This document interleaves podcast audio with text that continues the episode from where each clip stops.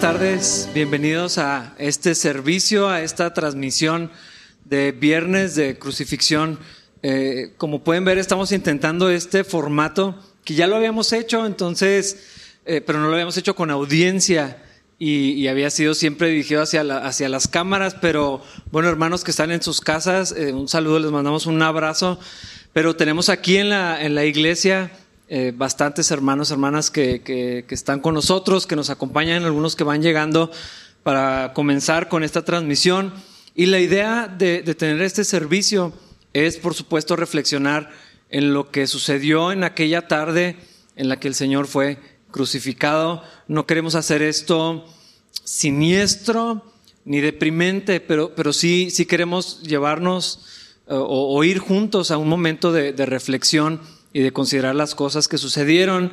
Y pues como pueden ver, no estoy solo en esta ocasión. Raúl, David, ¿cómo están esta tarde? Bien, muy bien, eh, muy emocionados otra vez de, pues de poder estudiar, compartir con ustedes y, y, sobre todo, como dices, en un día tan importante, es muy importante que, que reflexionemos y, toda la historia de la humanidad, toda nuestra vida debe regirse bajo alrededor de este momento. Entonces es algo muy, muy importante. Sí, la verdad está chido poder hablarlo en este contexto porque no es algo que se hace usualmente. Eh, la cuarentena nos ha empujado a hacer muchas cosas, pero me da gusto que nos haya empujado a hacer esta. Precisamente por lo que decías, que es difícil no hacer esto sombrío. Y no podemos hacerlo triste porque, pues, spoilers, sabemos que Cristo resucita, o sea, nos sabemos amados, salvados, nos sabemos bendecidos, nos sabemos un montón de cosas que el día de hoy no determina. La muerte de Cristo no, no, determina todo lo que sucedió. La victoria de Cristo al resucitar es algo increíble, pero también está la victoria que Él tuvo en la cruz. Es, es el mismo evento, entonces al sabernos bendecidos por su resurrección, también en este momento creo que nos podemos alegrar, reconociendo que el sacrificio que Jesús hizo por nosotros fue enorme, pero sabiendo que va a resucitar, resucitó después de tres días. Sí, no, no, podemos hacer como, como que no sabemos lo que sucede y qué pasará el domingo. O sea, no, no, no, podemos verlo desde esa perspectiva. Y está chido hacerlo en este contexto también porque podemos podemos estar, no sé si decir tristes, pero algo que se parezca a triste juntos y podemos estar alegres juntos. Lo único raro es que no sé hacia dónde ver, pero pues yo sé que para allá no, porque eso sí se va a ver raro en la transmisión, pero está un poquito extraño ver a quién estoy hablando. Sí, sí pues puedes ver a Raúl. Es lo que siempre hago. Raúl, te extrañábamos también porque pues eh, hemos estado haciendo el, podcast, entonces sí nos hacía falta tu, tu soberana presencia. Gracias, no, pues gracias, es un gusto estar con ustedes, vamos. Hacía falta la prudencia, creo que es lo que querías decir. Básicamente. Todos sabemos que eso es culpa mía, no pasa nada. Pues no, sé si es culpa tuya, pero hermanos, si han estado escuchando el, podcast, es obvio que se han dado cuenta que de pronto nos dejamos llevar hacia lugares no tan buenos a veces. Eh, entonces necesitamos que viniera Raúl a contenernos especialmente en, una tarde como, como, como hoy. Eh, yo, algo que estaba pensando, y, antes de entrar al, pasaje que vamos a, estudiar y al contexto, ah, ¿cómo, ¿cómo podemos hacerle para que cada Semana Santa no sea algo trivial y no sea así como que, pues sí, ya sabemos lo que pasó y otra vez y, y, algo que se vuelva casi de rutina? Eh, ¿cómo, ¿cómo, podemos resaltar lo, lo, lo valioso, lo importante? Eh, sabiendo lo que sucede y, entendiendo lo que decía ahorita Raúl, ¿no? Como todo el contexto del cristianismo, toda nuestra vida tiene que girar alrededor de lo que sucedió, pero ¿cómo le hacemos para no trivializarlo? O, para refrescar, o no, no, sé si, si, me explico para, para dónde voy.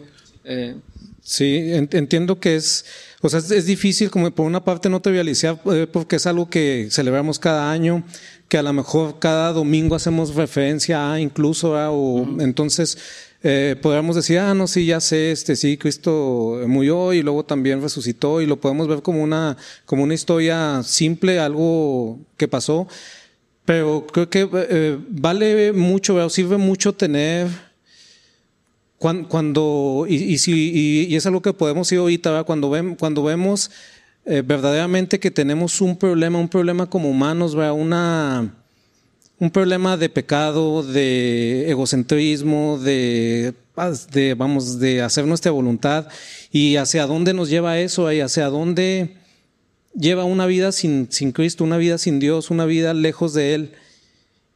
Y, este, y, entonces si podemos reflexionar en esto y podemos reflexionar en lo que le costó al Señor, en lo que tuvo que hacer y lo que ganó para nosotros, ¿verdad? esa libertad que ganó para nosotros, este, es algo que nos puede ayudar a verdaderamente apreciarlo y, bueno, y, pensarlo y no, no verlo como algo trivial, sino, sino algo que, que fue lo más grandioso que nos pueda pasar en nuestra vida.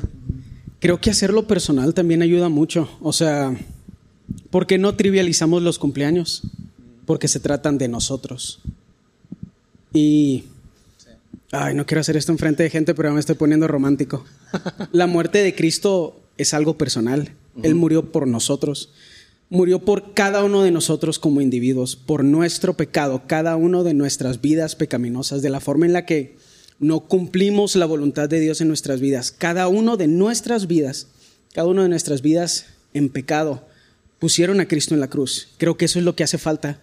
No trivializamos los cumpleaños porque se tratan de nosotros, pero también Cristo en la cruz se trata de nosotros. Yo me acuerdo cada Viernes Santo que Él murió por mí. No me acuerdo que murió por mi esposa, aunque eso también es cierto. No me acuerdo que murió por ustedes, aunque eso también es cierto. Lo recuerdo como mi amigo que tuvo que ir a la cruz para pagar por mis ofensas. Alguien que me ama y que tuvo que sacrificarse a sí mismo por lo que yo he hecho y por lo que a veces no dejo de hacer. No se trata de sentir culpa, se trata de reconocer que la cruz se trata, se trata del sacrificio que Cristo hizo por cada uno de, nosotros. En mi necesidad. Creo que así no se vuelve trivial porque como un cumpleaños no se vuelve trivial, Jesús sacrificándose a sí mismo por ti como individuo no se vuelve trivial. Sí, eh, el reconocimiento de la necesidad individual.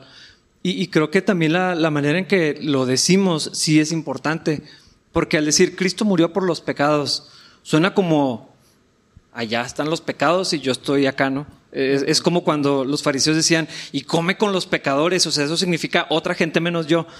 Pero eh, ese ejercicio de reflexionar, eso es una de las cosas que extraño mucho de, tomar la comunión con, como iglesia, eh, que aunque sea cada mes o la fecha que, que se haga, eh, recordar, esto no tenía que haber sido, o sea, si no fuera mi culpa, si no fuera que la necesidad que yo tenía, eh, mi pecado puso a Cristo en la cruz, no tuviera, eh, no, tuviera que haber pasado esto. digo, hablando de la soberanía de Dios y todo, ¿no? Pero ese ejercicio de yo lo necesitaba o estaría perdido para siempre. y, y entonces, eso que comentas a la luz de lo que decía Raúl, de cómo es algo de todos los días, de recordar la necesidad y nada más basta ver las cosas que hacemos las primeras horas de la mañana y, ya, y ya se vuelve evidente, ah, por esto, por esto necesitaba un Salvador. Hoy eh, Viernes Santo yo así ya necesito un Salvador, ya necesito que Cristo hubiera muerto por mí en la cruz. Ajá. O sea, todos los días tomamos decisiones o hacemos cosas que nos llevan a eso, ¿eh? que nos llevan a algo malo, que si lo multiplicamos o lo llevamos por todas las decisiones que tomamos en nuestra vida y luego todos los que hacen las personas cercanas a nosotros y pues lleva un mundo como pues con el, con el que vivimos, con muchas fallas, con muchos problemas, con muchos conflictos. Y, y, eso es que, y eso es que este mundo, o sea, bueno, venimos de una sociedad que, que fue ya, este, tuvo cierto impacto del cristianismo, de la vida de Jesús, y, y, en ciertas formas, si los comparamos, si los eh, comparamos, perdón, con otras épocas de, de, la historia o con otras culturas, este, es hasta cierto punto moral, podemos decir. Pero mucho de eso vino, vino de, precisamente de, de, lo que hizo Jesús, del impacto que Jesús ha tenido en el mundo, pero un mundo verdaderamente sin Dios es algo terrible, es algo pues donde el fuerte sobrevive, donde hoy estamos y mañana no sabemos qué, qué, qué va a pasar, porque cada quien está viendo nada más lo que le conviene a sí mismo. Caótico. Sí, leí una vez una historia de unas personas que estaban traduciendo la, Biblia en el Nuevo Testamento en particular. Y, cuando estaban en este pasaje que, dice Cristo murió por, los, por todos los pecados, empezaron a hablar de esto y a reflexionarlo. Entonces era eso, mis pecados de hoy en la mañana, de ahorita a mediodía, de la tarde, de la noche, pero los de ayer, los de antier, los de hace, o sea, toda la lista, pero y luego empieza a hacerse más grande el decir, los de David también, de hoy, de la tarde, de la noche, de mañana, de antier, de hace dos años. Y, si empezáramos a hacer e, e, eso, esa cuenta, si lo pudiéramos ver de una manera gráfica o visual, nada más de las personas que estamos aquí reunidas, todos los pecados de cada uno de ellos, de hoy, de ayer, de antier, de hace cinco años, de mañana, de dos, diez años hacia adelante, en otras épocas de nuestros abuelos, de nuestros eh, antepasados, y empezamos a, a ver de Chihuahua, de México, del mundo, o sea, el peso de toda esa maldad cayendo sobre Cristo eh, eh, es algo, yo, creo que no, nos alcanza la, cabeza para comprender. Y, precisamente pensando en toda esa inmensidad del pecado, de la ofensa contra Dios, de la necesidad de un Salvador, de la ira de Dios justa contra el pecado, nos lleva a esa escena en el Getsemaní, donde Cristo sabía lo que venía y, entonces, pues tenemos todo este contexto anterior, ¿no? De, antes de la cruz, esa oración en el huerto, la última cena, eh, la oración por los discípulos, el tiempo que pasó con ellos, la institución del nuevo pacto cuando, cuando dice, este es mi cuerpo, este es, eh, este es mi sangre derramada por ustedes, este es el nuevo pacto, hagan esto en memoria de mí eh, y, todas estas cosas. pero, pero ese momento y cuando, como lo habíamos planeado, ¿no? Hablar de Cristo allí en el huerto orando y, eh, el estrés, la preocupación, la tristeza, la carga tan enorme que estaba sintiendo precisamente de eso que estamos mencionando, de mis pecados, todos ellos, pasados, presentes, futuros, y los de cada uno de ustedes, pasados, presentes, futuros, toda la humanidad. No, no o sea, si, fuera algo visual, no, nos cabe. Eh, ¿Cómo lo hacemos para representarlo? Es que eh, eh, esa imagen en el Getsemaní se me hace increíble porque es el justo pagando por los que no son justos. Porque lo justo sería que cada uno pagara la consecuencia de nuestras propias ofensas, pero la mera idea de que el que nunca hizo nada malo tuviera que pagar por todos los demás me hace sentir algo en el estómago, o sea, me da como que me revuelve el estómago porque no, no tiene sentido, va en contra de lo que nosotros moralmente consideramos justo.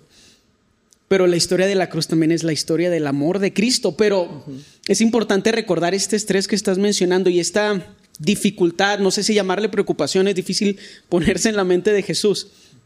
Pero eh, todo el hombre, al mismo tiempo que era Dios, todo, todo el hombre, eh, toda esa parte humana de él, preocupada, alistándose espiritual, emocionalmente para lo que iba a sufrir por amor a nosotros, a mí lo, lo hace más humano a Cristo y hace su sacrificio por nosotros todavía más increíble, porque una, una deidad que baja y pues como que parece que es hombre, pero en realidad es completamente Dios y pues ni sufre nada porque es Dios, o sea, es, Cristo es un hombre justo, perfecto, sufriendo por gente que es injusta y que no es perfecta. Y verlo ahí en el Getsemaní a mí me hace recordar la humanidad de Cristo. Que él sabía que estaba a punto de pasar algo increíblemente difícil, que él no se merecía y que nosotros sí. La historia de la cruz es la historia del amor que Cristo tiene también por cada uno de nosotros. Sí. Sí, y es, ahorita que mencionabas también es, es, importante cuando, eh, estos acontecimientos de Jesús pasó una última cena con sus discípulos y luego fue al Getsemaní, un huerto. Y, también si nos ponemos a pensar que, que este, Jesús sabía que estas eran sus últimas horas vivos, ¿sí sabía? ¿Qué hacemos? Así como que, bueno, ¿qué hacemos si, si tú sabes que vas a morir en las próximas 24 horas? ¿Qué es lo que decides hacer con ese tiempo? Y luego, es, es, lo, podemos decir, es lo, es lo, último que hizo y es lo último que hizo sobre lo que tenía control. Una vez que lo arrestaban, pues él ya no tenía control sobre el tiempo, pero, pero digamos, bueno, lo, lo último que quiero hacer, lo último que, que, hicimos, y bueno, fue instituyó la Santa Cena. Bueno, ahí podemos hablar muchísimo, pero nos dejó símbolos, cambió el significado totalmente de la Pascua, o nos llevó hacia un nuevo símbolo, un nuevo signo, algo que necesitamos nosotros, libertad, no sobre un faraón, no sobre, sino la verdadera Pascua. Sino la verdadera ah, Pascua, exactamente. Y luego va a orar a un huerto para, para prepararse para, ah, para estos instantes. Entonces. Dolorosísimo. Y, y hay una pregunta que siempre hacemos las personas, pero se le hicieron a un pastor, ¿por qué cosas malas le pasan a gente buena? Y él dice, eso pasó una vez y él se ofreció. Y esto es lo que estamos platicando. Eh, y me gustaría que empezáramos a, leer allí en, esto. Ojalá hubiera tiempo para leer todos los eventos que suceden antes de la crucifixión, cuando Jesús fue ungido, allí en Betania también un momento que, me hace impresionante, la decisión de Judas, la última cena, lo que, pues todo esto que comentabas, eh, la predicción de la negación de Pedro, pero nos vamos a ir al Getsemaní, hermanos, si traen sus Biblias, si quieren buscarlo, hermanos, ahí en casa, ni modo que no tengan una Biblia allí. Eh, vamos a estar en Mateo 26, versículo 36 en delante. Dice, eh, bueno, ya con todo este contexto que platicamos, ¿no? Entonces Jesús fue con, con ellos al huerto de olivos llamado Getsemaní y dijo, siéntense aquí mientras voy allí para orar. Se llevó a Pedro y a los hijos de Zebedeo, Santiago y Juan, y comenzó a afligirse y angustiarse. Les dijo, mi alma está destrozada de tanta tristeza hasta el punto de la muerte. Quédense aquí y velen conmigo. Lo voy a leer todo y yo creo que ahorita podemos eh, empezar a, platicar o a, desglosarlo. Él se adelantó un poco más y se inclinó rostro en tierra mientras oraba, Padre mío, si es posible que pase de mí esta copa de sufrimientos, sin embargo, quiero que se haga tu voluntad, no la mía. Luego volvió a los discípulos y los encontró dormidos.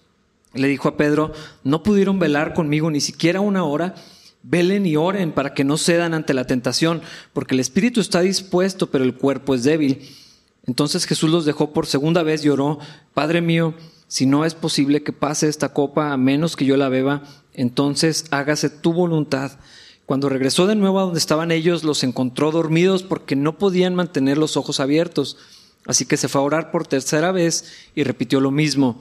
Luego se acercó a sus discípulos y les dijo, Adelante, duerman y descansen. Pero miren, ha llegado la hora y el Hijo del Hombre es traicionado y entregado en manos de pecadores. Levántense, vamos, miren, el que me traiciona ya está aquí. Vamos a regresarnos a la primera parte. ¿Por, qué el Señor se fue a orar? Eh, eh, o sea, es, así como lo, como lo decías ahorita, Raúl, son sus últimos momentos, sabe lo que viene, ¿Por qué se fue a orar y por qué lo hizo en este momento? ¿Por qué no lo hizo antes? ¿Por qué no lo hizo con todos cuando estaban en el aposento alto? Eh, al instituir eh, la, comunión o la Santa Cena. Eh, ¿qué, podemos entender o qué piensan sobre esto? Que después de estos eventos y justo antes de la entrega de la traición de Judas, los toma y les dice, vénganse, vamos a orar, y luego aparta a poquitos y con ellos abre su corazón y les dice, eh, mi alma está angustiada, eh, tanta tristeza al punto de la muerte. O sea, todo esto nos dice un montón de cosas que, ¿cómo, ven con esto? Eh, bueno, hay, hay bastantes cosas interesantes. Creo lo, lo me, llama la, atención desde el principio, desde que él va y, y, y ora donde ora es en un huerto, en un jardín. Entonces podemos eh, podemos hacer un, este, trazar el, ¿cómo podemos decir? La, la imagen o el, o el, inicio desde, desde un principio, ¿verdad? porque va a pasar por una prueba, ¿sí? Y, podemos recordar, bueno, todo esto, todos nuestros problemas, decíamos, todo el problema con el pecado inició precisamente ahí donde, donde a, un hombre y una mujer tuvieron que pasar por una prueba de, de, de obedecer a Dios y no hacer algo que Él les había dicho. Y aquí, bueno, Jesús, Jesús previamente es, es probado, y es, y es este, y, y, ahora lo que, lo que se les, lo que se le está diciendo, lo que va a tener que hacer es, es sí a la cruz. Y, bueno, pues la, tristeza, la angustia, como dices, es normal, ¿verdad? O sea, él, estaba en un cuerpo humano. O sea, ¿qué más que, angustioso, más que algo que, saber que vamos a perder la vida, algo que nos van a, que nos va, que vamos a perder la vida y que lo vamos a perder de una forma, pues muy, muy cruel, muy atroz, muy dolorosa. Y, y, y, bueno, y vemos, o sea, él está orando porque él, él todavía, él en su decisión, está, él, él, puede decidir hacerlo o no hacerlo. Obviamente él no lo quiere hacer, pero él, él, va y él lo va y él dice muy diferente ¿va? a un Adán, una Eva que, que a lo mejor nada más este, fallaron o, o, o, pecaron tomando una decisión de algo que simplemente les agradó y, les, y, se les hizo bonito, ¿sí? A algo que me va a costar la vida y aún así Digo, él dice, hágase tu voluntad y no la mía. ¿Cómo, o sea, ¿cómo nos lleva esto a, bueno, y, debemos de reflexionar de, que tenemos, la mayoría de los problemas que tenemos en este mundo es porque queremos hacer nuestra voluntad y no la del Señor. ¿sí?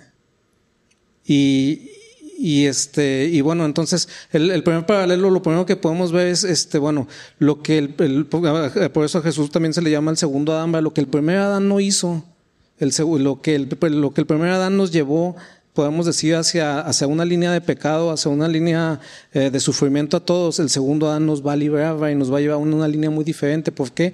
Porque Él va a obedecer y Él nos va, eh, y Él nos quiere llevar por ese camino de que nosotros eh, podamos hacer lo mismo también. Me, gusta, me gusta pensar en eso porque usualmente la obediencia a Dios a nosotros no nos cuesta la vida en nuestra vida cotidiana. A pocos cristianos, contando toda la gente que se dice cristiano y que se ha dicho cristiano a través de la historia, a poca gente le cuesta la vida como tan literalmente como te matan porque eres un seguidor de Cristo. Pero aquí también Jesús está poniendo un ejemplo increíble de hacer la voluntad de Dios a pesar de, de las cosas que están alrededor pesar de que a veces no es lo más fácil. Y también no puedo dejar de pensar, a pesar de que la gente no responda como nos gustaría que respondieran, no me puedo imaginar a ningún otro humano que no fuera Jesús que podría entregarse por todos nosotros cuando las tres personas en las que más confiaba, a los que pidió que lo acompañaran en su duelo, le fallaron. Usualmente a lo mejor nada más soy yo porque soy mala persona, a lo mejor todos son igual de malos que yo, pero usualmente cuando tengo que hacer cosas difíciles busco excusas para no hacerlas. Usualmente cuando Dios me pone en mi camino servir a la gente, busco excusas en la gente y en su actitud para no hacerlo. Y a Cristo, toda la humanidad le hemos fallado. Y él ya estaba bastante consciente de eso. Pero los tres, sus amigos, le fallaron en, en el último momento en la última cosa que Él les pidió. El sacrificio de Cristo es algo increíble, está lleno de un amor que no hemos visto en ningún otro humano y nunca vamos a ver. Pues dice la Biblia, cuando mucho alguno morirá por un justo, pero por los que te traicionan, por los que te quedan mal. Por los que se quedan dormidos cuando les pediste ayuda. Sí, eh, cuando tenemos una cultura de yo voy a tratar como me traten, eh, voy a servir a quien o amar a quien me ame igual. O sea, es así siempre condicionado. Entonces, entregar tu vida por los que, o sea, él sabía que Judas acaba de planear y ahí venía con, eh, con los soldados y, sabía lo que iba a pasar con Pedro, sabía que todos iban a salir corriendo y, ni siquiera orar y les dicen, eh, ni una hora pueden orar conmigo. y entregar su vida voluntariamente por nosotros. Porque eso es lo que representan los apóstoles es, somos nosotros. Yo me habría quedado dormido si es que hubiera sido invitado. Probablemente ni me habrían invitado, no habría sido de los tres. Pero mm. si hubiera sido de los tres, yo también me habría quedado dormido y probablemente todos deberíamos asumir lo mismo. Porque también le fallamos a Cristo en otras cosas que son mucho más fáciles. Y me gusta lo, lo, que, lo que resaltabas, Raúl, de cómo o sea, la imagen del huerto como el regreso así al, punto de origen donde, donde Adán buscó excusas, pues fue ella, pues fuiste tú finalmente para que me la dabas, eh, y, haciéndose para atrás cuando Satanás estaba manipulando y engañando a, su mujer, y, y acá vemos la imagen de Cristo tomando una responsabilidad que no le correspondía, tomando un lugar que no se merecía y, y restaurando todo y cerrando el ciclo de lo que Dios mismo dijo que iba a pasar, donde en esta profecía y en este juicio y promesa que le hizo a Adán y a Eva, de decir, eh, pues vas a destruir a la, serpiente. Entonces, así como un flashback así de, de regreso a, Génesis 2 eh, y 3 y todo lo que sucedió allá para restaurar toda la creación y, poder tener todas las cosas otra vez a sí mismo y, como había planeado que fueran y volvernos a, dar ese lugar que, teníamos delante de Dios es, impresionante eh, ver ese paralelo que, mencionas, que muchas veces nos pasa por alto. Eh, ¿Por qué se fue al huerto? Estaba viendo en un mapa, ni siquiera estaba cerca, o sea, no estaba a la mano de, donde estaban en, el aposento alto, en, el lugar que tradicionalmente se, elige. O sea, pues tuvieron que hacer un recorrido allá para el cerro, para ir abajo del monte donde estaba este, este bosquecito de olivos, y ahí es donde fue a a, tomar ese lugar de como, el segundo Adán. entonces, no es nada más que se fue a orar porque tenía una necesidad o porque iba a enfrentar la prueba, eh, sino que eh, los símbolos que rodean y todo lo que representa es algo bien hermoso, lo que está sucediendo con Cristo allí, orando en el, en el Getsemaní. Está padrísimo eso.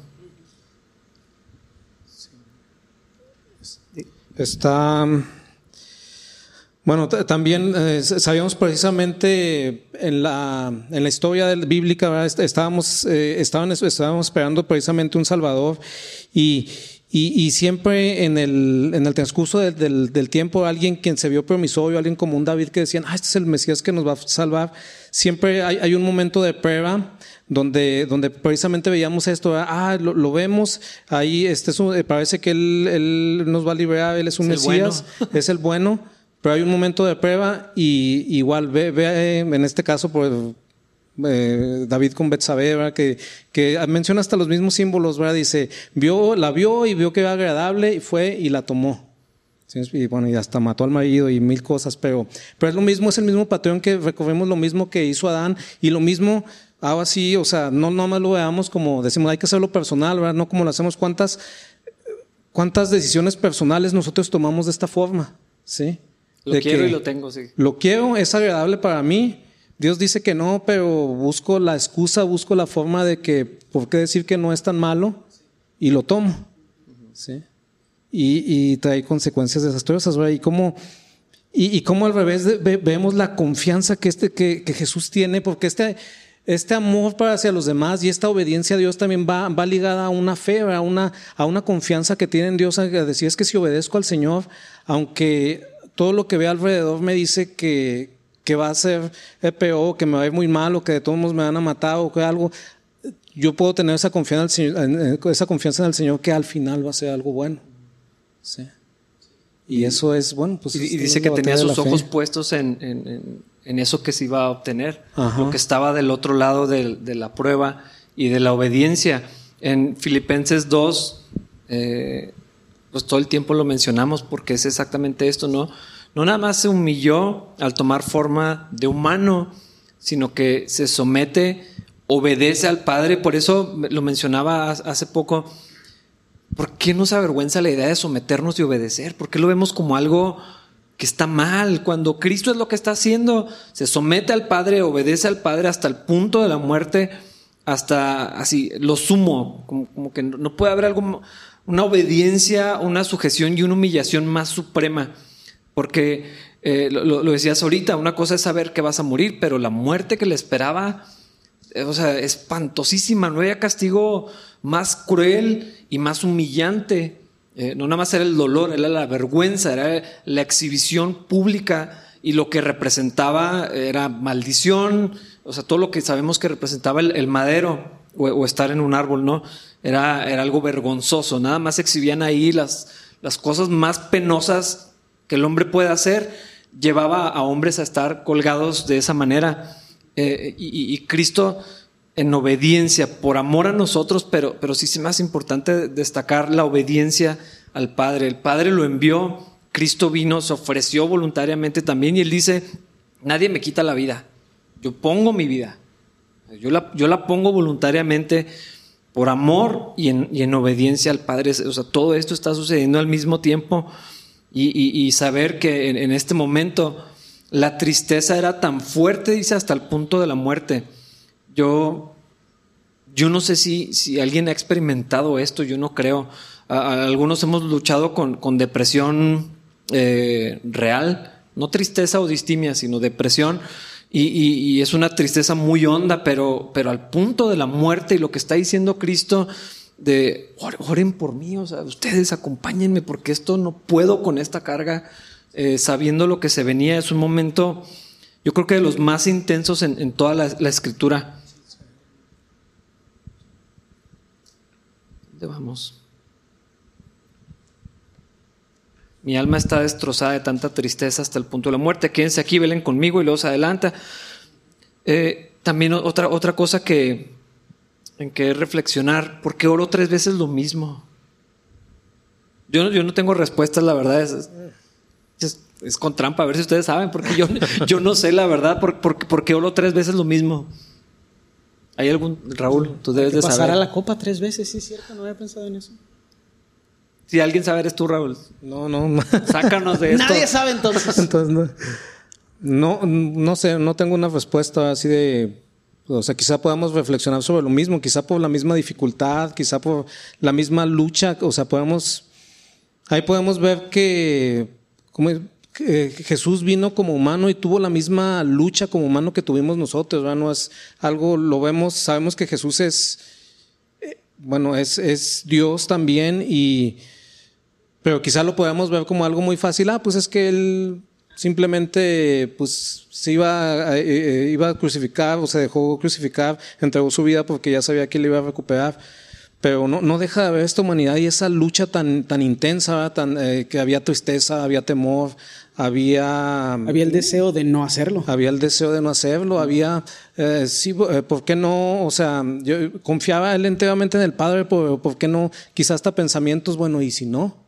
Sí me explico, o sea, e, e, es una lucha realmente intensa, ¿no? Y por eso iba y volvía y, y, a lo mejor se, quería apoyar, como eh, con sus amigos como comentaban y, y sus amigos no estaban ahí, sus amigos estaban dormidos y, oigan, ayúdenme otra vez y, y, o sea, no sé, yo lo, único que puedo pensar es, o sea, fue una lucha verdaderamente intensa, no era algo fácil, era algo que que había demasiada desesperación y mucha tristeza. Yo, creo Cristo fue humano. Es, es, que eso iba a mencionar. Nuestro entendimiento de la, de la persona de Cristo, eh, 100% Dios, 100% hombre. Yo, yo he visto que esto todavía genera confusión. Hay gente que me ha dicho, ¿de dónde sacas que, Cristo era los dos? Cristo es Dios. Y sí, eh, otros que, que, no, no ha sido el caso, pero, pero sabemos que hay corrientes donde dice, Cristo dejó de ser Dios y era meramente un hombre pero las, las dos naturalezas eh, coexistiendo y al mismo tiempo, eh, porque a veces creo que lo vemos como mitología, donde, ah, pues es un semidios, es, por encima de cualquier humano promedio. Sí, descalificamos el sacrificio porque... Ay, pues, no, qué, lo humanizamos. si es Dios, ¿no? O sea, como, esa idea de, decir, ay, pues si yo fuera Dios, yo también podría soportar eso, ¿no? Pero entender que era, Cristo, su naturaleza divina, pero o sea, 100% hombre, con, con todo lo que la carne, es más, él lo está diciendo, la carne es débil. Eh, y, ese momento tan, tan difícil, eh, yo creo que sabiendo muchos lo que Cristo o todos eh, hubiéramos corrido, o sea, no hubiéramos pedido, no, hubiéramos orado que pasara la copa, o sea, nomás no lo hubiéramos tomado y los discípulos lo hicieron y ni siquiera les tocaba la carga de esto, ¿no? Poquito antes Pedro había dicho, Señor, hasta la muerte contigo y cortando orejas y que eso pasa más adelante, ¿no? Pero envalentonado y, a la mera hora, o sea, negando al Señor, diciendo groserías para que no lo, no lo relacionaran, así como que no, los de Cristo hablan de una forma y se puso a maldecir y a decir cosas para que no lo, no, pues no se confirmara que era de los de, de Cristo. Y, y no sé, o sea, creo que sí es importante entender la humanidad de, Jesucristo. Y yo creo que cuando fue tentado por Satanás en el desierto, eh, no, no, no, se compara a lo, que, a, lo que está pensando aquí, ¿no? De saber el dolor, eh, la... Y yo, creo que lo que a mí más misterioso me parece, Jesús sabía también lo que iba a, causar con el Padre, ¿no? Cuando ah, eventualmente cuando estuviera en la cruz, cuando dice, porque me has abandonado, la ira de Dios derramándose sobre él. Eh, ¿qué, podríamos eh, mencionar de esto, ¿no? De, esto que sucede, ese momento en la cruz donde se, culmina la obra de Cristo? Eh, y, creo que es algo complejo de, entender o, de, ver. ¿Qué es, lo, qué es, lo, que sucede en la persona de, Jesús cuando está en la cruz, ¿no? Y, cuando expresa esto de por qué me has abandonado. Jesús sabía que eso venía, pero ¿Qué, sucede ahí en la, en la cruz cuando esto pasa? La verdad, yo pienso mucho en eso porque es difícil saber qué, qué haría Jesús estar triste. Eh, él era una persona gozosa, no era el Jesús que a veces vemos pintado en constante depresión o triste. Era un hombre alegre, un hombre gozoso. Y no sabemos también cómo fue puesto todo el pecado de la humanidad sobre él. O sea, son cosas sobrenaturales que no, o sea, no podemos cuantificar, no son fáciles de explicar. Yo siento que su, su, mente consciente se estaba preparando para empezar a cargar con todo el pecado y él no había pecado. Se estaba preparando no solo para la separación que el pecado le iba a provocar del Padre, sino para cargar algo que él como individuo no había experimentado. Él había visto gente pecar, él había sido la víctima del pecado de la gente, pero él nunca había experimentado en sí mismo el pecado y cargó con el pecado de todos nosotros, experimentando algo nuevo para él y extremadamente doloroso, lo que eventualmente lo iba a alejar del Padre.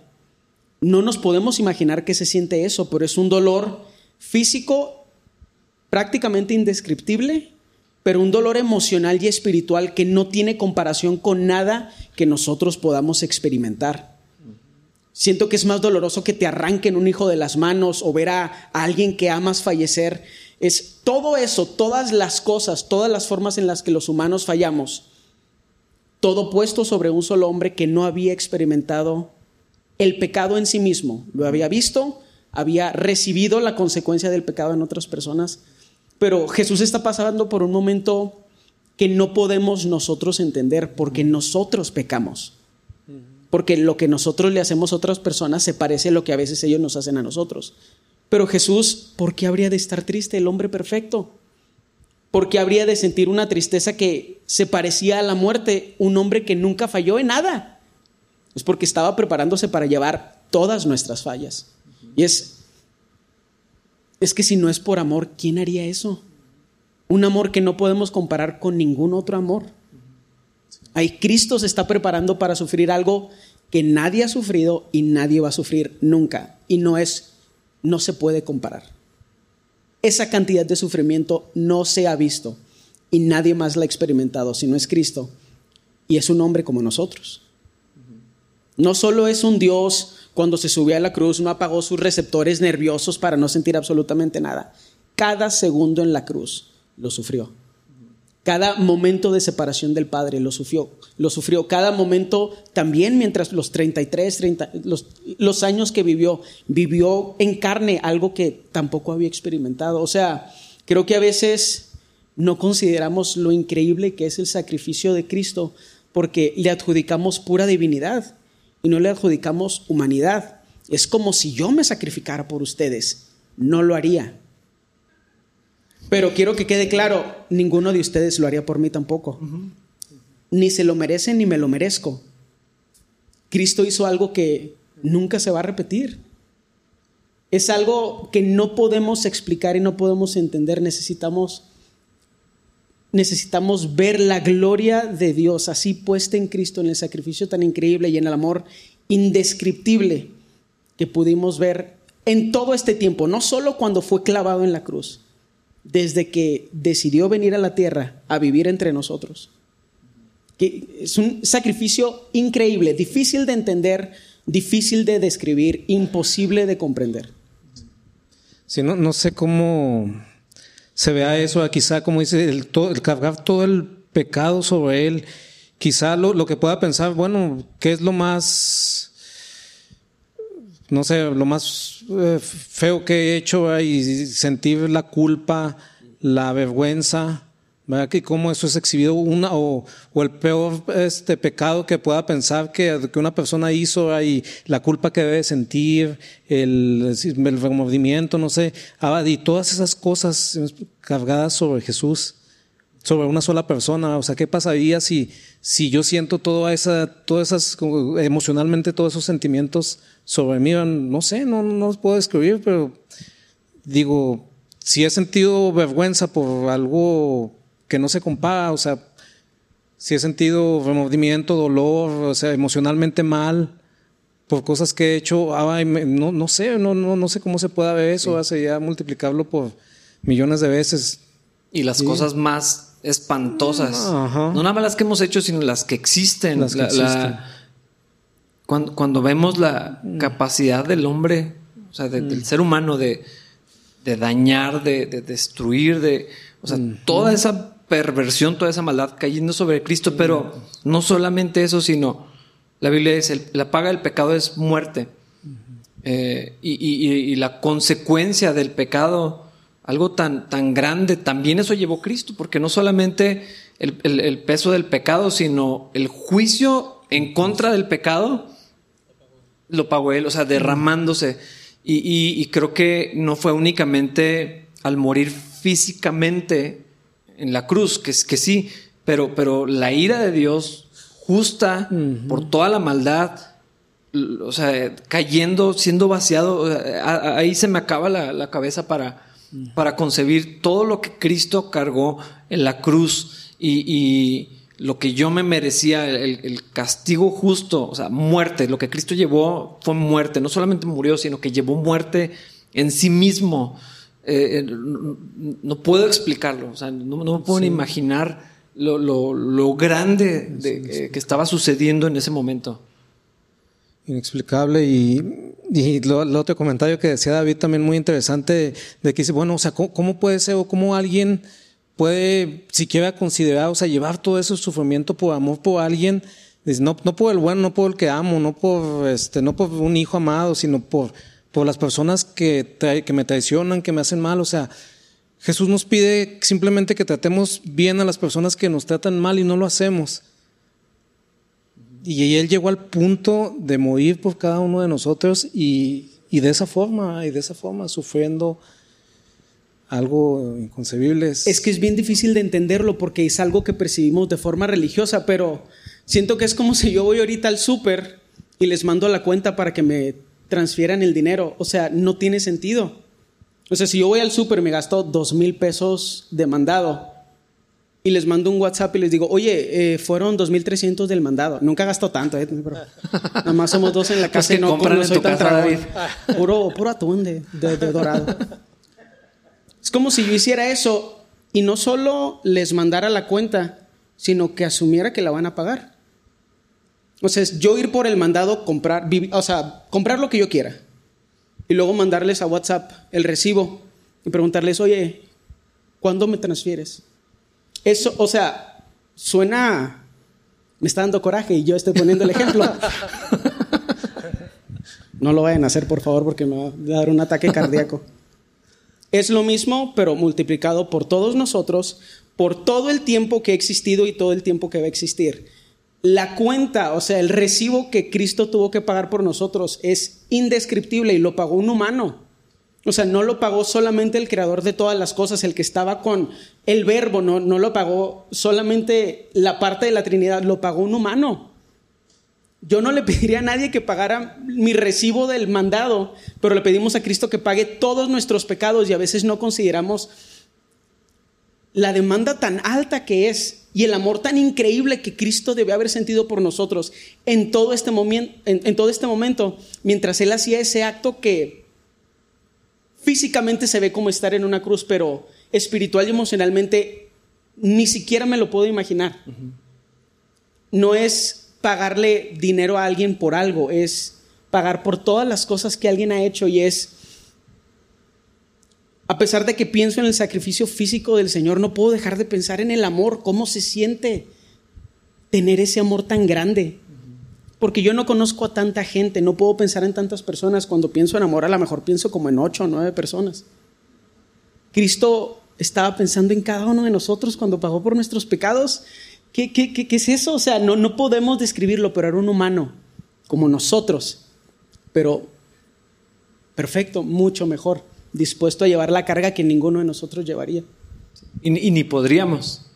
Ese es eh, otro factor. Es, es, que es tan, tan increíble y, y, por eso me gusta que podamos hablar de las cosas que ya sabemos, pero como volverlo a sacar y, volverlo a, Es que no puedo decir a ser vivo, no sé cómo expresarlo, como traerlo al, frente otra vez y, asombrarnos y, entender, eh, o sea, cómo, cómo Dios hizo eso por mí, no debía haber sido así. Yo debía esa, eh, esa deuda. Ahorita que pones el ejemplo de, de deber algo, eh, cuando alguien dice, yo pago lo tuyo. O sea, eh, lo que eso significa es, híjole, pues, pues gracias. O sea, yo tenía para pagar, pero gracias. Y, es algo que, nos mueve, es, un acto de generosidad, de, es una bendición. para ponerle un paréntesis, especialmente cuando pides no sabiendo que esa persona va a pagar, entonces te dejas caer Sí. pides dos postres, tres cocas. es que, o sea, así lo estoy intentando poner porque así vivimos nuestra vida. O sea, así vivimos nuestra vida pidiéndole a Cristo que pague por el segundo y el tercer plato, pero mucho peor, mucho más costoso. No, e, e, es que exacto, a eso voy. Si cuando alguien te paga y dices, ah, pues yo lo iba a pagar, pero si lo empezamos a dimensionar a una tarjeta sobregirada y no tengo para pagar, o sea, ¿cómo lo va a hacer para, para pagar esto? Y de pronto alguien dijera, ya está pagado o sea, nomás pasa y firma, ya, ya no debes. ¿Cómo? O sea, yo me gasté todo eso, o sea, hice muchas tonterías, no debía haber sobregirado así la tarjeta, esa deuda es mía. Y dicen, no, es que alguien la agarró. Y alguien la, y alguien la pagó y ya está saldada, o sea, ya no debes. Eh, eso, eso es algo impresionante. Eh. Porque la deuda no desapareció, alguien tuvo que pagar. exactamente. Eh, gratis es para nosotros, ¿no? Lo que Dios ofrece, pero no fue gratis. O sea, el, costo tan alto, la sangre de Cristo, y, por eso se me hace tan importante otra vez los elementos de la comunión.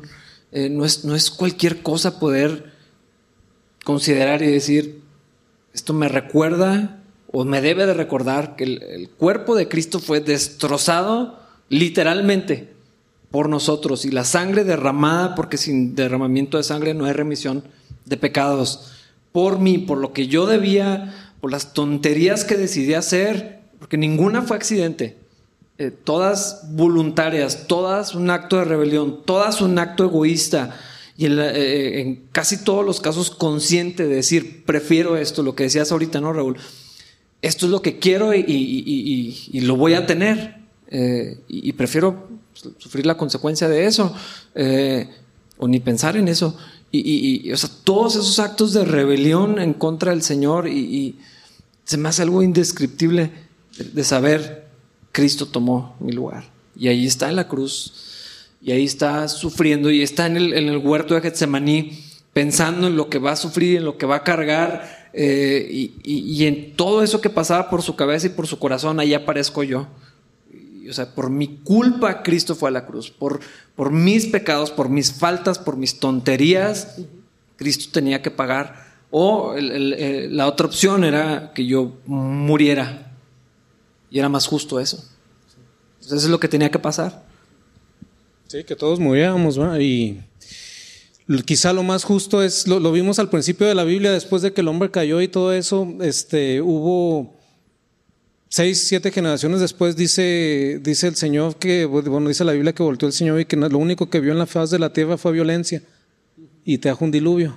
Quizá eso nos espantamos, pero quizás para la humanidad el evento más justo que ha pasado en la historia de la humanidad. ¿Sí explico? Esa era la justicia. Pero Cristo, tanto fue su amor que dijo, bueno, para que ellos no tengan que tener ese fin, Él se entregó por nosotros. Y eso pues eso nos cambió la historia, el mundo y la vida a cada uno de nosotros. Literalmente, sí, sí. La historia del mundo y la vida a cada uno. Y, el icono de la cruz, que era una causa de vergüenza, ahora se volvió un reflejo, es un icono de amor ahora. Y, y, creo que tenemos que recordar eso también cuando estamos hablando acerca de Cristo. No estamos hablando de juicio, ni siquiera estamos hablando de culpa, porque Él ya llevó nuestra iniquidad. Estamos hablando de reconocer lo más conscientemente posible que el amor de Cristo cubrió nuestras fallas, su sacrificio cubrió nuestras fallas. Es un amor increíble, es un amor difícil de entender, imposible de procesar. Es algo como en lo que vivimos. Estoy intentando eh, pensar en una palabra como dwelling, vivimos, como mm. habitamos en ese amor. Por causa de esa gracia no somos consumidos, o sea, por causa de esa gracia no, no nos envía Dios otro diluvio que probablemente tenemos varios milenios mereciéndonos. O sea, vivimos en libertad. Cristo nos compró con su sangre en la cruz, pero ¿qué es lo que compró? Compró nuestras vidas y compró para nosotros la oportunidad de vivir para Él. Ya no somos esclavos del pecado, ya no tenemos que ser la peor versión de nosotros, o no sé cómo ponerlo. De la misma forma que Cristo tomó toda la responsabilidad que Él podía llevar al, morir en la cruz, también es una invitación para nosotros para vivir en la libertad que Él compró en la cruz para nosotros. La salvación no es solo para no ir al infierno, es para vivir en libertad aquí en la tierra. E, e, esa es otra de las cosas que me parece increíble de la cruz. O sea, en el amor del Señor no solo está la salvación del infierno, está la libertad de vivir la vida de Cristo en nosotros. La vida abundante, sí. Sí, para vivirlo con, vamos, con, con gratitud, con felicidad. Muchas veces anda, nos, nos agobiamos por las cosas que pasan y todo, pero, o sea, ¿cómo cambiar nuestra perspectiva si, si lo vemos así, como, como acabamos de ver la justicia de Dios y, y cuando vemos todo el pecado que hay en el mundo y, si en lugar de, a veces, a veces nos creemos muy justo pensar o o, podemos, o que podemos eh, juzgar lo que Dios hace y que por qué pasan esto y por qué pasan estas cosas, ¿por qué no en lugar de pensar, bueno, ¿por, qué salió hoy el sol en esta ciudad? O sea, pues, es una ciudad malvada, a lo mejor es una ciudad por todas las cosas que hice, ¿por qué? O sea, ¿cuánto es el amor de Dios y cuánto es la justicia para que yo pueda respirar ahorita? O sea, eso no es justicia, no es lo que yo merezco, no es lo que ninguno de nosotros merecemos, Y, de verdad apreciar, como dice, podemos vivir apreciando mucho lo que, lo que tenemos, los regalos de cada día, lo que el Señor nos permite tener. Sí, e, e, es que precisamente el resultado de reflexionar en esto no es sentir, o sea, culpa o tirarnos al, piso, sino llevarnos a la gratitud, a la, a la emoción de, tenemos café delicioso para tomar, o sea, Eh, tenemos una, vida que Dios nos ha bendecido, o sea, cada cosa que Dios nos da tiene, otro sentido de, así como lo decías, en vez de juicio, esto que tengo, en vez de juicio, eh, mi familia, eh, en vez de, la condenación, es la oportunidad de servir a la obra de Dios y, la motivación de, de, amar a otros. Y, y Elda, discúlpame que haga esto, pero no puedo dejar de, hacerlo escuchar a, Elda decir en ciertas circunstancias, Elda, ¿por qué, estás aquí? Deberías de estar en tu casa. Y lo, después de lo que Cristo hizo por mí, no voy a presentarme a cumplir con mi trabajo, no voy a venir a servir a la iglesia de Cristo después de todo lo que hizo por mí. Eh, eh, o sea, yo sé que no lo dice de una manera trivial, es, genuino y esa debería ser la motivación en todos nosotros para todo lo que hacemos. Y creo que eso es lo que lo que debemos de resaltar de un viernes donde meditamos en la crucifixión, eh, la vida que tenemos ahora, la, oportunidad de, ya no vivir en eso, de, no ir camino a la muerte, sino tener todas las cosas que tenemos y, eh, o sea, como que todo de pronto se, ve así de colores. Eh, y, salen así arcoíris y pájaros y cosas así que dices, es que, o sea, ¿por qué todo esto? O sea, es, es demasiado lo que Dios, lo que Dios nos da. Eh, esa no es la justicia de Dios. Vivimos en la gracia de Dios y si tenemos un corazón agradecido, Y, es algo, es tal vez un músculo que tenemos que ejercitar. Dejamos de adjudicarnos a nosotros las cosas buenas que nos pasan y adjudicarles a los demás o a la injusticia divina las cosas malas que nos pasan. Yo a estas alturas creo que ya lo hago al revés. Todo lo malo que pasa, digo, sí, no debe haber hecho eso. Es obviamente una consecuencia de alguna tontería que yo hice. Y todas las cosas buenas que me suceden, digo, ¿otra? ¿Para mí? ¿Después de tantas? No me merecía la primera, tampoco me merezco la undécima. No me, siento que, que es injusto la forma en que Dios me bendice y bendice a las personas que están a mi alrededor. Porque sí lo es, es injusto. No es la consecuencia de la sabiduría, la prudencia, o porque pues yo no tengo ninguna de esas cosas. Es la gracia del Señor. Es la gracia del Señor, porque toda buena dádiva, todo don perfecto viene de arriba. Nosotros no nos lo ganamos. Eso no me hace sentir mal, me hace sentir muy bien porque recuerdo el amor del Señor y lo vivo y lo experimento, pero necesitamos tener un corazón agradecido para notarlo. Necesitas saber que lo que Cristo compró en la cruz es algo que experimentamos todos los días. Vivimos en la gracia, aun cuando estás triste, aun cuando pasan cosas malas, aun cuando estás viviendo una prueba o alguna dificultad. Estamos viviendo en la gracia del Señor y aún en ese momento tan triste, tan gris, porque nos lo imaginamos y se ve gris, blanco y negro, se ve terrible la cruz. Como tú decías ahorita y me gustó la imagen, todo se pinta de colores porque ahí fue donde Cristo triunfó contra la muerte. Ahí, fue, ahí, donde, ahí es donde fue consumado el trabajo que Cristo vino a hacer a la tierra. Nos compró la libertad. Y si estamos agradecidos, podemos vivirla y aún en las dificultades, podemos recordar lo que Cristo, hizo en la, lo que Cristo hizo en la cruz. Y también creo que es un buen recordatorio para encaminarnos hacia vivir la voluntad, la voluntad de Dios para nuestra vida. Porque tal vez lo más básico es ya no vivir una vida de practicar el pecado. Pero a mí me gusta la idea de pensar que en el proceso de santificación también empezamos a participar del plan de Dios para lo que Él quiere hacer aquí en la tierra. Qué increíble que junto con todo lo que hizo Cristo acerca del pecado en la cruz, también nos compró la oportunidad de participar en su plan para construir su reino aquí en la tierra.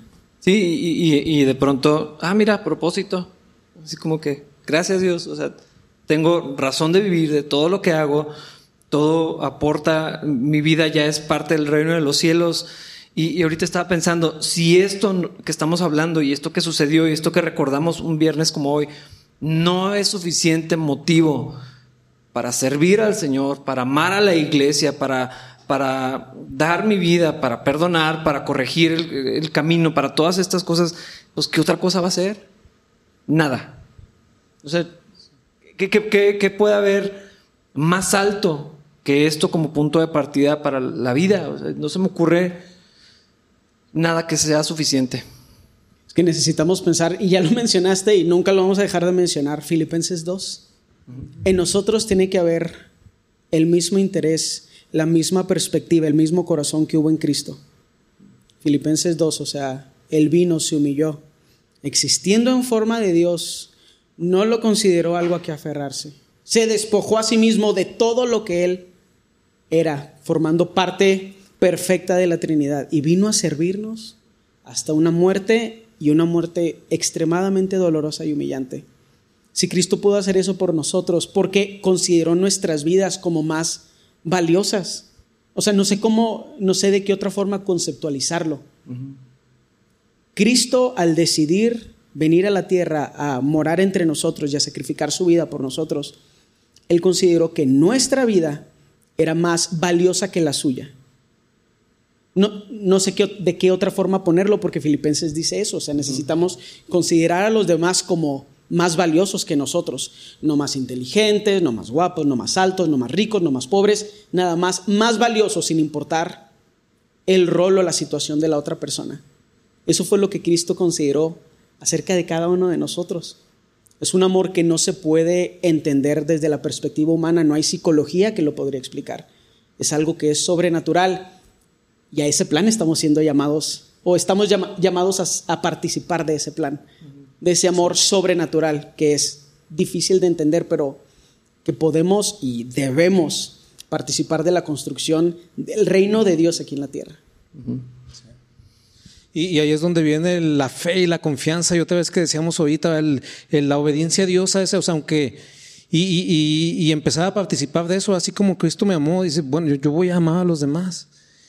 Y, el, y el mantenernos en esa fe cuando vemos que precisamente eso que experimentó Cristo también pasa. A veces yo puedo empezar bien a tratar a los demás, pero voy a ver que, que pues también me atacan y me pasan cosas y no responden como yo quisiera, etcétera, etcétera. Entonces,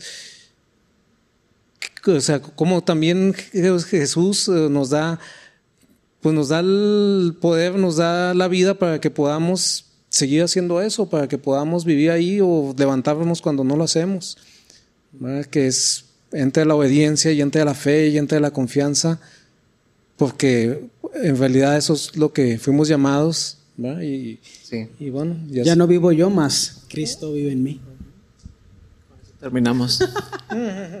Hermanos, si esto que hemos reflexionado, eh, espero que lo hayan estado pensando junto con nosotros, si, si esto no nos ayuda a considerar lo que sucedió hace un montón de años y, y, sí recordarlo como probablemente el día más triste de la historia, pero ahorita ya, ya no estamos en esa tristeza, ya sabemos lo que pasa, ya tenemos el fruto de lo que Cristo ganó en la cruz. Eh, creo que sí es importante recordar la razón por la que Cristo estaba ahí, pero en lugar de, que esto genere vergüenza en nosotros, eh, más bien debería movernos a la fe y a todo esto que estamos diciendo. Eh, o sea, de allí viene la celebración, decir, Señor, gracias, no me merecía esto, pero lo creo no debía haber sido así, pero ya lo hiciste, gracias por eso. Y, entonces eh, eh, esto nos da así otro panorama completo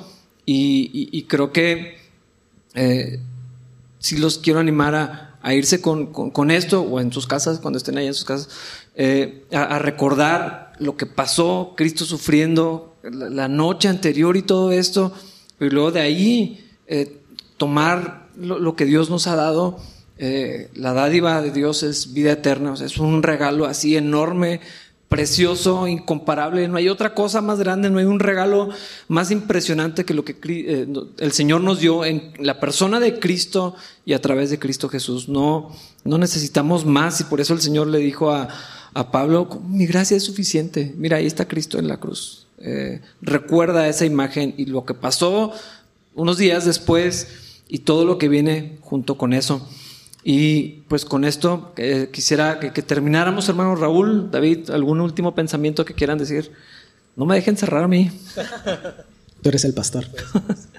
que tiene, eh, para, para, eso estamos aquí, hermanos. Esperemos que, esperamos, perdón, que hayan sido edificados, desafiados, que, que les hayamos ayudado a, a, pensar en todo esto que ya sabemos, para que no sea algo trivial, que no sea algo de que, ah, Semana Santa, otra vez, vamos a la iglesia, hacemos esto, sino que que sea como un, como un aliciente, algo, algo que se vuelva emocionante al pensar y recordar lo que Cristo hizo por nosotros, inmerecido, pero Dios quiso hacerlo, Dios nos amó de esta manera y hermanos, pues que nos mueva a vivir eh, de acuerdo con lo que el Señor logró en la cruz. Disfruten de su fin de semana, los que tienen vacaciones, padrísimo, los que están fuera de la ciudad, los que están descansando, los que no tienen que trabajar o al menos no de la misma manera en todo eso, eh, llévense este pensamiento y, todo lo que hagan, hermanos, háganlo para la gloria de Dios. Gracias por estar con nosotros en la transmisión, hermanos, allí en sus hogares, a los que lo vean diferido también y, en particular, hermanos, a los que nos acompañaron